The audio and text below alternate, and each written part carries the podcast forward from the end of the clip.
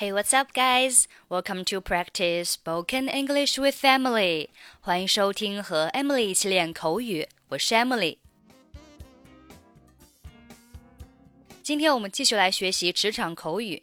今天的主题是 After the meeting，在会议之后。我们首先来学习一些实用短语。Ask for leave 表示请假。May I ask for leave tomorrow？ 我明天能请假吗？May I ask for leave tomorrow? Could you ask for leave for me? I need to go home. 你能帮我请个假吗？我需要回家。Could you ask for leave for me? I need to go home. Turn down 表示拒绝。 I thanked him for the offer, but turned it down. 我感谢了他的好意，但是拒绝了。I thanked him for the offer, but turned it down. I turned down his invitation. 我拒绝了他的邀请。I turned down his invitation. Okay, let's listen to today's conversation. 下午好，Tim。今天早上我请假了，你能告诉我关于早上开会的事宜吗？Good afternoon, Tim. I asked for leave this morning. Could you tell me something about the meeting in the morning? 当然了，本次会议整体上还是比较成功的。 每一个议题都进行了热烈的讨论。Certainly, on the whole, the meeting was quite successful. There was a lively discussion on each subject. 听起来很不错，我很后悔没有参加这次会议。我很关心是否通过了之前的决议。Sounds great. I regret not taking part in the meeting. I'm very concerned about whether the previous resolutions have been passed. 有一些通过了，还有一些需要明天再开个会讨论一下。Some resolutions have been passed, and others need to be discussed at another meeting tomorrow. 你的意思是说还要再开一个会？Do you mean to have another meeting again？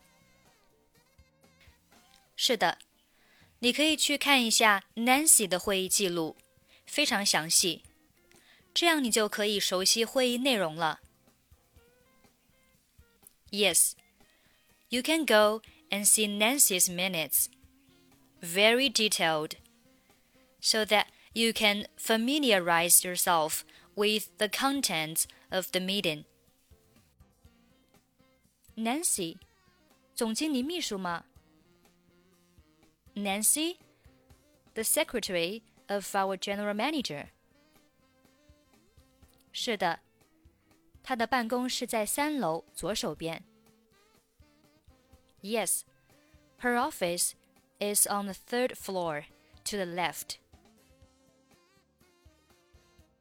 但是我跟他不太熟悉，他会借给我吗？But I don't know her very well. Is it possible that she will lend it to me? 别担心，他人很好相处，而且很乐于助人。去试试吧，他应该不会拒绝你的。Don't worry, she is easy to get along with and very helpful. Just have a try. She won't turn you down. 但愿如此。I hope so. 如果你需要帮忙，就告诉我。If you need any help, just let me know. 谢谢，Thank you. Good afternoon, Tim. I asked for leave this morning. Could you tell me something about the meeting in the morning? Certainly. On the whole, the meeting was quite successful. There was a lively discussion on each subject. Sounds great.